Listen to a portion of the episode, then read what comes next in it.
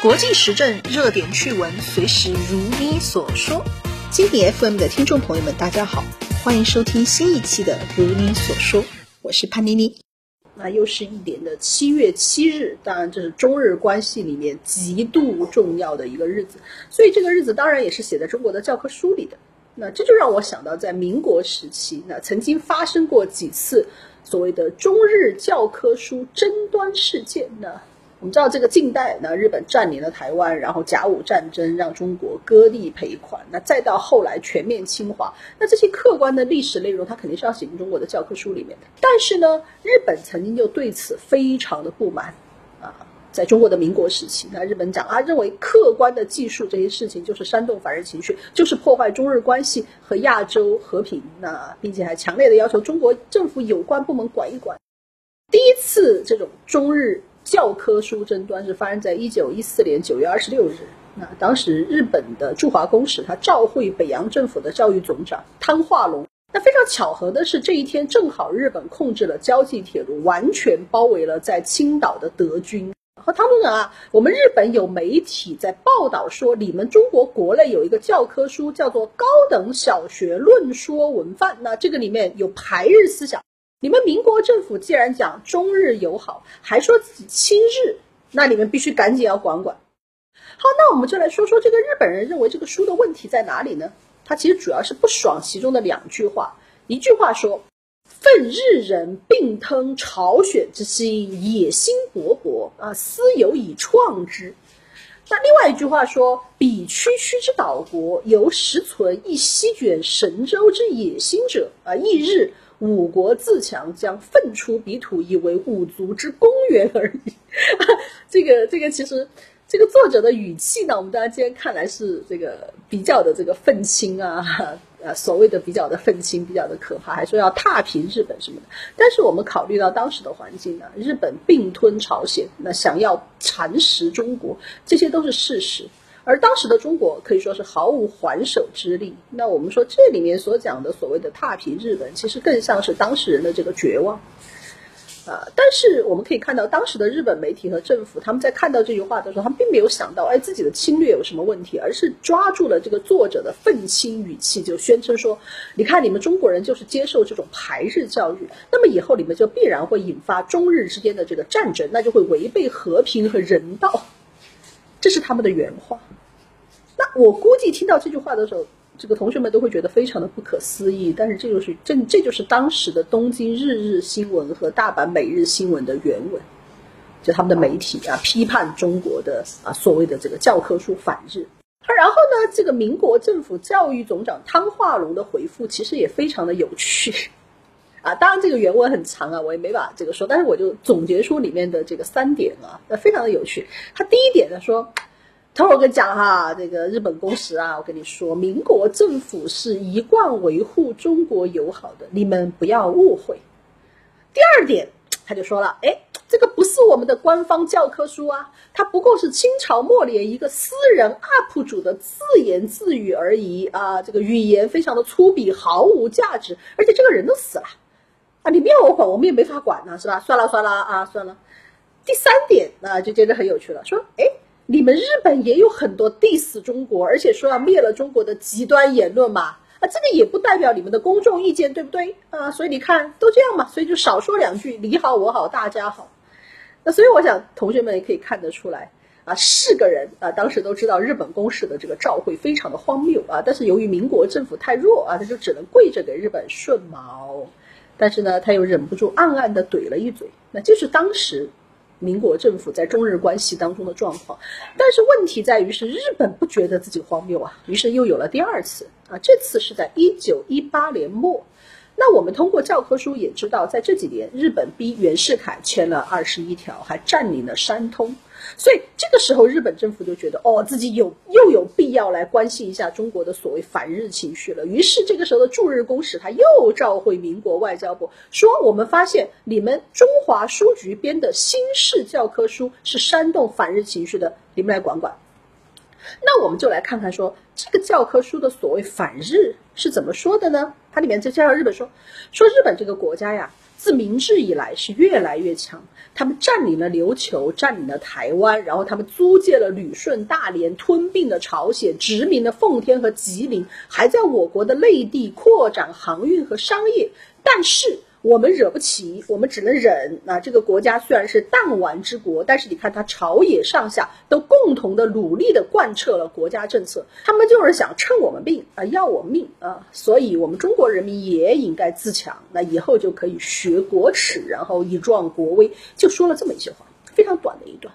这个内容用我们今天的话就是什么呢？就是问他哪里辱日了？回答他把日本做的事情讲了一遍。那。尽管这是一个非常荒谬的要求，但是民国外交部和教育部还是有点怕怕的。那于是他们就给中华书局去了一个函。这个函里面怎么说呢？说：“哎呀，中华书局，我跟你们讲啊，说日本人说你们这个教科书煽动反日、有碍邦交，以后还可能导致两国战争这种恶果。”我们当然也觉得日本人说太过分了，但是啊，这个就算是为了激励我们的国民，但是你们的措辞还是有那么一丢丢的不含蓄，会给日本人一口实啊！你们必须考虑完善一下。那这是外交部和教育部他们给中华书局的一个啊这个所谓的建议啊，是吧？结果中华书局他就直球的这么怼过去。当然，原文的这个语气呢是比较委婉的啊，我就用一种比较直白的方式来这个总结一下啊。总结的直白点就是，说当初啊是你们教育部的章程说要激励爱国心的。是吧？而且全世界教育国民都是这个样子的，他日本不也是这个样子的？你们怕日本人威胁，就配合他们乱讲，这会影响到我们中华书局的生意。当然这是小事，但是要是以后中国青年都忘记了国耻，这口大锅你们背得起吗？这是事情之后没多久啊，我们就知道五四运动就爆发了。按照日本当时国内的说法，那五四当然就是中国长期教育民众反日的结果喽。啊，这是他们当时的一个概念。那各位同学以为这就突破下限了吗？当然还没有。一九三一年九一八事变爆发吧，我们都知道国联派这个李顿调查团去查明所谓中日冲突啊，谁是过错方？那日本人这个时候就觉得啊，要让西洋人站在自己一边，就必须证明战争的原因是在于中国人排外。于是，一九三二年一月到四月，那日本外交部驻中国人员全力行动。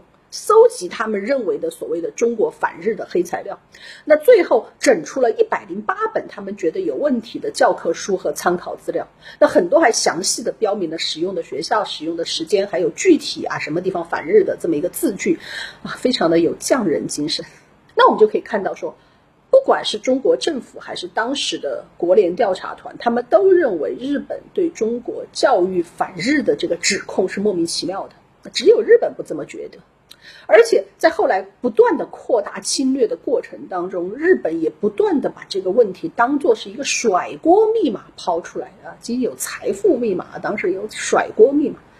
那甚至在七七卢沟桥事变爆发的前后，那日本还在对驻日的中国记者说：“你们呐，应该好好的督促一下你们中国政府，管管这个教科书和媒体舆论反日的问题。那不然我们中日友好怎么进行下去呢？”啊，你这些话就终于他们就成功的把这些本来亲日的知识分子都给整破防了，就那个年代的事情。如果同学们对更详细的史料有兴趣，我可以推荐大家去参考这个东北师范大学徐斌老师的相关研究。那我们来看看，那日本他批判中国教科书反日啊，这个迷之操作呀，他在民国时期理直气壮的搞了好几次。那我觉得这里面大概是处于以下这样的算计。那第一个原因，那当然是侵略和全面控制中国的需要。那我们知道，日本的殖民风格和英国、美国不太一样。那你看，英国在印度啊就是这样，但英国它只要控制印度本地的精英。然后印度本地的精英能够帮助英国镇压老百姓的反抗就行了，那英国就不在乎这个印度老百姓怎么看自己。但是日本是所谓的这种天皇制的国家，他为了向自己的国民证明天皇和日本文化的伟大性，那所以他们就更倾向于在殖民地搞同化政策，希望中国人心甘情愿地服从于日本的统治，就像日本国内的人民无条件地服从天皇的意志一样。所以他是把自己的这么一个心态移植到对他侵略国的啊这么的一个问题上。那第二个原因，那就是日本自己国内的一个大内宣的需要啊，对内宣传的需要。那日本的现代化因为跑得太猛，所以它国内的矛盾不是一般的多。所以他要动员民众参与对外战争，那就必须把自己打扮成一个高尚的道德形象。你看到今天，还有很多日本右翼信誓旦旦地宣称说啊，当年我们日本是去解放亚洲的，那可见这种自我洗脑是多么的渗入日本人的心灵当中。那而且日本人又特别的注重国际观瞻嘛，他生怕一打仗啊就被西方人骂野蛮啊，那所以处于这样的一个心态，日本就必须把战争的锅都甩到所谓中国的反日教育上，说哎我是文明的，我怎么能去战争呢？我这次战争是因为中国人反日啊这样的一种心态。那我们听着很荒谬啊，其实日本国内是很吃这一套的。那我手里有一本研究大正流行文化的书。啊，这种书里面，那因为它不专门讲政治，它只是会简单的介绍一下当时的时代背景，所以这种书里的叙述其实非常能够代表日本的主流看法。那书里有段话，那非常的这个有趣啊。他说：“哎呀，大正九年，那就是一九二零年，呃，大正九年最初的重要的外交活动是与中国交涉大战中日本占领的这个德领山东半岛的返还问题。”说在这个交涉上，中国的舆论十分的激昂，反对直接交涉的排日论逐日高涨，主张向国际联盟提诉。天津的学生集体罢课啊，在美的中国人也发起排拒日货的运动啊，但是无力的北京政府，他们只能追随强硬的舆论，所以导致我们双方的交涉非常的触角。那我想就这样的一段话。非常能够反映当时日本人的这个心态。那所以我们讲，这个就是当时的日本主流舆论啊，说你们中国民众啊，你们乖不乖乖的接受侵略啊，你们破坏中日友好，真的是好野蛮、好战狼的一个事情。他们当时的心态，我觉得这种喷中国民族主义的行为，其实恰恰是当时日本狭隘民族主义的体现。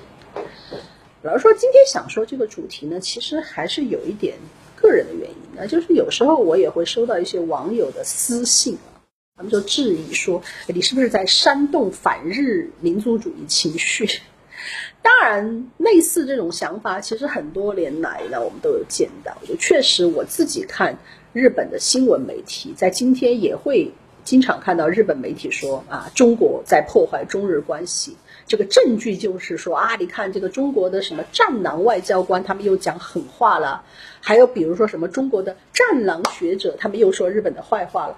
那不过他们讲这个战狼学者不是我了，那因为我还不够有名啊，不够有名啊。不过如果万一哈，我说万一哈，万一哪一天我出名了。